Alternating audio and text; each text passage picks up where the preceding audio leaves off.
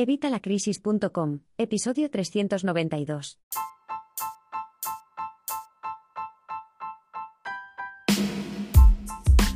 Buenos días, buenas tardes o buenas noches. Bienvenido una semana más, un día más, un miércoles más al podcast de educación financiera y finanzas personales de Evitalacrisis.com. Soy Mario, el experto en finanzas que te ayuda a mejorar tu economía y estoy aquí con Eva, la voz más divertida y dicharachera que te acompaña en este podcast. Hola Mario. Y hola a todos los oyentes que nos siguen cada semana. Soy Eva, la que te enseña a ahorrar e invertir con humor y simpatía. Estamos muy contentos de estar aquí con vosotros y de compartir nuestros conocimientos y experiencias sobre el mundo de las finanzas. Así es, Eva. Y hoy tenemos un episodio muy especial, porque vamos a responder a las preguntas que nos han dejado algunos de nuestros oyentes en Spotify. Sí, sí, has oído bien. Nuestros oyentes nos han dejado mensajes de voz en Spotify con sus dudas y consultas sobre finanzas personales y educación financiera. ¡Qué bien! Me encanta que nuestros oyentes se animen a participar y a interactuar con nosotros. Así podemos conocerlos mejor y ayudarlos con sus problemas financieros. Exacto. Y además, hoy tenemos el honor y el privilegio de ser los encargados de responder a esas preguntas. El jefe nos ha dado la responsabilidad de contestar a la audiencia. ¡Qué emoción! Javi nos ha confiado esta tarea tan importante. Eso significa que confía en nosotros y en nuestro criterio. O que está muy ocupado y no tiene tiempo de hacerlo él mismo. Bueno, eso también puede ser. Pero prefiero pensar que es lo primero. Sea como sea, estamos muy contentos y agradecidos de poder responder a las preguntas de nuestros oyentes. Así que no te cortes y déjanos tus mensajes. Nos encantará escucharte y ayudarte. Sí, Mario. Estamos muy agradecidos por la participación de nuestra audiencia y por el interés que muestran por nuestros temas. Nos encanta recibir sus preguntas y comentarios y poder resolver sus dudas y curiosidades. Queremos agradecer a todos los que nos escuchan y nos apoyan con sus comentarios, sus me gusta y sus opiniones de 5 estrellas. Y por supuesto que queremos animaros a que nos dejéis vuestras preguntas o mensajes en Spotify, para que podamos responderlas en futuros episodios. Así es. Nos encanta escucharos y saber qué os interesa o qué dudas tenéis sobre finanzas personales. Así que no seáis tímidos y grabadnos vuestros audios en Spotify. Es muy fácil y rápido, solo tenéis que entrar en el episodio que queráis y pulsar el botón de dejar un mensaje. Podéis preguntarnos lo que queráis, desde cómo ahorrar más dinero hasta cómo invertir en criptomonedas. Pues sí, pero antes de empezar con las preguntas, tenemos que hacer un anuncio muy importante. Resulta que por un problema de Spotify nuestro podcast aparecía duplicado, y la forma que ha tenido Spotify de solucionarlo ha sido cargarse uno de los podcasts, con lo que hemos perdido las encuestas y las respuestas anteriores. Así es, Eva. Es una pena porque habíamos recibido muchos mensajes interesantes y divertidos de nuestros oyentes. Sí, una faena. Pero no os preocupéis, porque ya tenemos solo un podcast, y esto no volverá a pasar. Lo que pasa es que mucha gente escuchaba el otro podcast, y Spotify no les habrá avisado de que no es que haya desaparecido, sino que ahora estamos aquí. Así que si conocéis a alguien más que escuche este maravilloso y modesto podcast se lo podéis comentar y si no lo conocen, también lo podéis recomendar a quien queráis. Exacto. Como dice Javi, al fondo hay sitio. Y ahora sí, vamos a empezar con las preguntas de los oyentes. ¿Estás listo, Mario? Listísimo, Eva. Vamos allá. Pero antes, como siempre, ya sabes, evitalacrisis.com, cursos y recursos de educación financiera y finanzas personales, donde encontrarás todo lo necesario para empezar a ahorrar, aprender a invertir, poner orden en nuestra economía familiar, y mucho más. Así que no te lo pienses más y apúntate hoy mismo, por solo 12 euros al mes, y recuerda que son los únicos cursos que se pagan solos, porque si haces todo lo que te recomendamos en nuestros cursos vas a ahorrar, y vas a ganar mucho más que estos 12 euros, así que no te lo pienses más, apúntate hoy mismo en evitalacrisis.com. Y ahora, sin más dilación, vamos a dar paso a las preguntas de nuestros oyentes. Eva, ¿quieres presentar la primera? Claro que sí, Mario. La primera pregunta nos la hace Miguel Grimaldi, y fue el primero en usar esta función hace tiempo. Pero no vamos a escucharlo. Pero no seas borde, Eva. ¿Por qué no vamos a escuchar el mensaje de Miguel? Porque por un error de Spotify no se escucha nada, está el mensaje de Miguel, pero sin audio. Qué pena, porque fue el primero en usar el servicio de Spotify para enviarnos su pregunta. Nos hubiera gustado saber qué nos querías decir. Sí, la verdad es que nos ha dado mucha curiosidad tu mensaje sin sonido. Quizás nos querías hacer una pregunta sobre finanzas personales o quizás nos querías felicitar por el podcast o quizás nos querías contar algún chiste o alguna anécdota. O quizás nos querías cantar una canción o recitar un poema o declararnos tu amor. Bueno, bueno, no nos emocionemos. Sea lo que sea lo que nos querías decir, te agradecemos tu participación y te invitamos a que nos vuelvas a enviar otro mensaje con sonido. Así podremos escuchar tu voz y responder a tu pregunta o comentario. Así es. Y también invitamos al resto de los oyentes a que se animen a dejarnos sus preguntas o mensajes en Spotify para que Mario Javi o yo misma os respondamos en otros episodios. Es muy fácil y divertido. Sí, solo tenéis que entrar en cualquier episodio de nuestro podcast y pulsar el enlace que dice, envía un mensaje de voz. Luego grabáis vuestro mensaje con el micrófono de vuestro móvil u ordenador y lo enviáis. Podéis preguntarnos lo que queráis sobre finanzas personales o sobre cualquier otro tema relacionado con el podcast. Bueno, pues dicho esto, vamos con la primera pregunta que nos ha dejado Marta mientras se tomaba un café porque nos debe escuchar desayunando. Vamos a escucharla.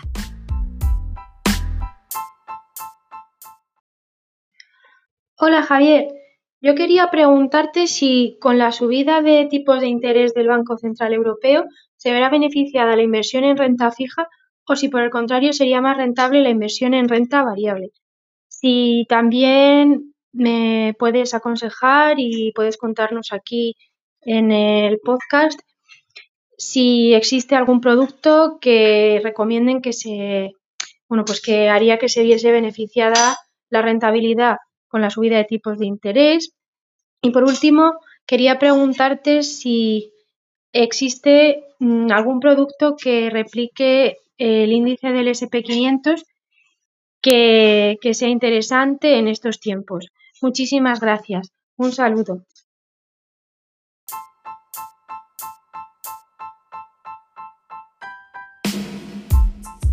Muchas gracias Marta por tu pregunta. Es una pregunta muy interesante y muy oportuna dado el contexto económico actual. Los tipos de interés son una variable muy importante a la hora de invertir, ya que influyen en el coste del dinero y en la rentabilidad de los activos financieros. Los tipos de interés los fija el Banco Central de cada zona económica, como el Banco Central Europeo, BCE, en el caso de la zona euro. Así es, Eva. La subida de tipos de interés es una medida que suele tomar el Banco Central Europeo cuando quiere controlar la inflación o el aumento generalizado de los precios. Al subir los tipos de interés se encarece el crédito y se desincentiva el endeudamiento tanto de los particulares como de las empresas. Así se reduce la demanda y se frena la subida de los precios. Vale, eso lo entiendo. De hecho, con la del jueves pasado, ya van siete subidas desde julio de 2022. Cuando los tipos de interés suben, significa que el dinero es más caro y escaso, lo que suele frenar el consumo y la inversión, y cuando los tipos de interés bajan, significa que el dinero es más barato y abundante, lo que suele estimular el consumo y la inversión, pero, ¿qué narices tiene que ver eso con las inversiones en renta fija y renta variable? Pues tiene mucho que ver, Eva. La renta fija son aquellos activos financieros que ofrecen una rentabilidad fija y conocida de antemano, como los bonos o las letras del tesoro, que últimamente estaban muy de moda otra vez. La renta variable son aquellos activos financieros que ofrecen una rentabilidad variable y desconocida de antemano, como las acciones o los fondos de inversión. Ya, ya. Eso lo sé. Lo que no sé es cómo les afecta la subida de tipos de interés. Pues te lo voy a explicar. La subida de tipos de interés afecta negativamente a la renta fija y positivamente a la renta variable porque al subir los tipos de interés, los nuevos bonos o letras que se emiten ofrecen una rentabilidad mayor que los antiguos. Esto hace que los antiguos pierdan valor y se deprecien en el mercado secundario, donde se compran y venden los bonos o letras ya emitidos. Por tanto, si tienes bonos o letras antiguos y quieres venderlos, tendrás que hacerlo a un precio menor del que los compraste y perderás dinero. Vaya, pues eso no mola nada. No, no mola nada pero por el contrario, la subida de tipos de interés beneficia a la renta variable. Porque al subir los tipos de interés, se encarece el crédito y se reduce el endeudamiento. Esto hace que las empresas tengan que ser más eficientes y rentables para generar beneficios y poder pagar sus deudas. Esto se traduce en un aumento de sus ganancias y de su valor en el mercado. Por tanto, si tienes acciones o fondos de inversión que invierten en empresas sólidas y solventes, verás cómo aumentan su cotización y su rentabilidad. Toma ya, pues eso sí que mola, pero ojo, no todo es tan sencillo ni tan lineal, hay que tener en cuenta que estos efectos no son siempre iguales ni inmediatos. Hay muchos factores que influyen en el comportamiento de los mercados financieros, y no siempre se cumplen estas reglas generales, como la magnitud y la frecuencia de los cambios en los tipos de interés, las expectativas y las reacciones de los inversores, las condiciones económicas y políticas de cada país o región, etc. Además, hay que tener en cuenta el horizonte temporal de la inversión, el perfil de riesgo del inversor y la diversificación de la cartera. Vaya, qué complicado todo. No te preocupes, Mario, para eso estamos nosotros aquí. Para ayudar a entender mejor estos conceptos y a tomar mejores decisiones financieras. Según Javi, hay algunos productos financieros que se pueden beneficiar de la subida de tipos de interés, como los fondos de inversión de renta variable o mixtos, los fondos cotizados o ETFS que sigan índices bursátiles o sectores económicos concretos, las acciones de empresas sólidas y con buenos dividendos, etc. Sí, Eva, pero Javier también nos advierte que hay que ser muy selectivos y prudentes a la hora de elegir estos productos, ya que no todos tienen el mismo riesgo ni la misma rentabilidad. Además, hay que estar atentos a las fluctuaciones del mercado y a las posibles correcciones o caídas. ¿Y por qué querría alguien replicar el índice del SP500?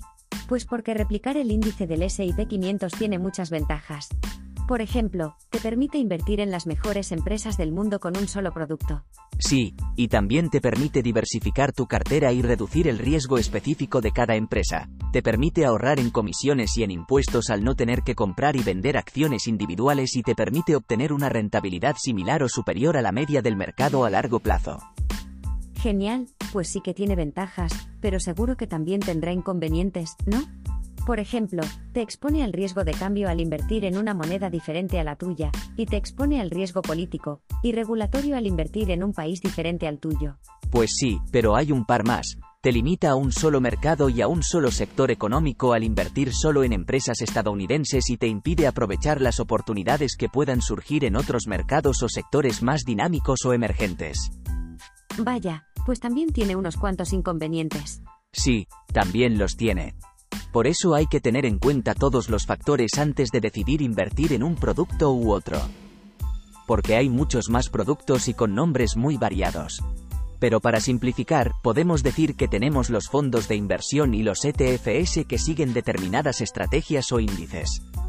¿Y qué son los fondos de inversión y los ETF? Los fondos de inversión y los ETFS son productos financieros que agrupan el dinero de muchos inversores y lo invierten en una cartera diversificada de activos, como acciones, bonos, materias primas, etc. La diferencia es que los fondos de inversión se compran y venden a través de la gestora que los crea, y los ETFS se compran y venden en la bolsa como si fueran acciones. Ah, vale. Javi lo explicó en unos artículos en evitaracrisis.com, los dejaré en la descripción por si Marta quiere ampliar información. ¿Y cómo puedo saber qué fondos o ETF me convienen más?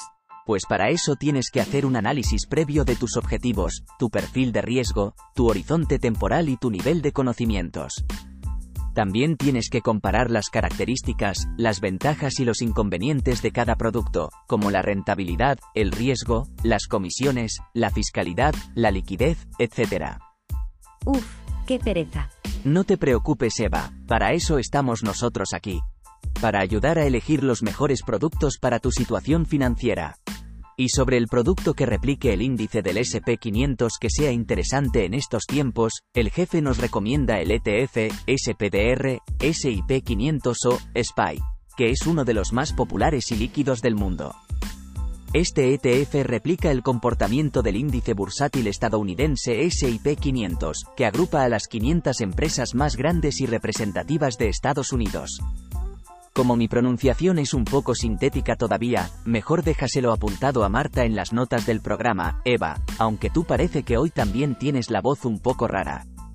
Vale Mario, lo apunto porque con los datos aún pareces un robot, pero no como data sino como cortocircuito, y sí, a veces me falla la voz hoy porque ayer estuve de fiesta con unas amigas en un karaoke en el metaverso. Javi dice que este ETF es una buena opción para invertir en el mercado americano con una sola compra y con un coste muy bajo. Además, tiene una rentabilidad histórica muy alta y reparte dividendos trimestrales. Eso sí, también tiene sus riesgos, como la volatilidad o el tipo de cambio. Así es, Eva. El jefe siempre nos recuerda que ninguna inversión está exenta de riesgo y que hay que informarse bien antes de invertir. Y también nos dice que esta es solo su opinión personal y que no es un consejo ni un asesoramiento financiero profesional. Sí, Mario. Javi nos insiste en que cada inversor debe tomar sus propias decisiones en función de sus objetivos, su situación y su tolerancia al riesgo. Bueno, pues vamos a terminar con la pregunta de Marta. Esperamos haberte ayudado con nuestra respuesta y haberte aclarado tus dudas sobre las subidas de tipos de interés y sus efectos sobre las inversiones en renta fija y renta variable. Así es, Marta. Y si quieres profundizar más sobre este tema o sobre cualquier otro relacionado con las finanzas personales y la educación financiera, te invitamos a visitar nuestro blog evitalacrisis.com, donde encontrarás artículos, vídeos, cursos y mucho más, o puedes dejarnos otro mensaje. Por supuesto, siempre trataremos de ayudarte. Y ahora vamos a dar paso al segundo mensaje de hoy. Es de Abel Rodríguez y nos hace una consulta sobre una deuda que tiene en ASNEF, de cuando fue empresario, y que al parecer volvieron a recomprar otra empresa. Vamos a escucharlo.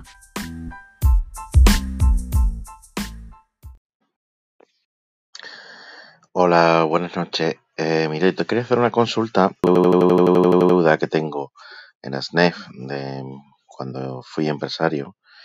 Eh, y es que a los seis años caducó esa deuda en ASNEF, pero al parecer han vuelto, volvieron a recomprar la deuda, otra empresa, esto viene de, la Caixa, era un préstamo personal que se pidió, eh, y quería saber si eso era legal, de, que a los seis años lo volvieran a poner mm, supuestamente con otra entidad siendo la misma deuda.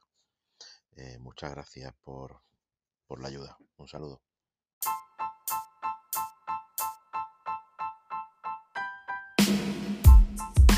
Muchas gracias Abel Rodríguez por tu consulta.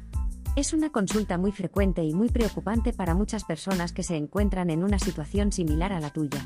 Así es, Abel. La deuda que tienes en ASNEF es una deuda que no has podido pagar y que ha sido registrada en un fichero de morosos. Los ficheros de morosos son bases de datos que recogen información sobre las personas o empresas que tienen impagos con entidades financieras u otros proveedores de servicios. También existe el RAI que es donde suelen incluir a empresas o autónomos. Revisa no vaya a ser que estés ahí. Javier nos ha hablado mucho de ello en el blog, te dejaremos algunos enlaces en la descripción. Estar en un fichero de morosos tiene consecuencias muy negativas para tu vida financiera. Por ejemplo, te impide acceder al crédito o te lo encarece mucho, te dificulta contratar servicios como la luz, el gas, el teléfono o internet, te perjudica para alquilar o comprar una vivienda, y te resta puntos para optar a un empleo o a una subvención. Por eso es muy importante salir de los ficheros de morosos lo antes posible. Para ello hay dos formas principales, pagar la deuda o esperar a que caduque. Pagar la deuda es la forma más rápida y efectiva de salir de los ficheros de morosos.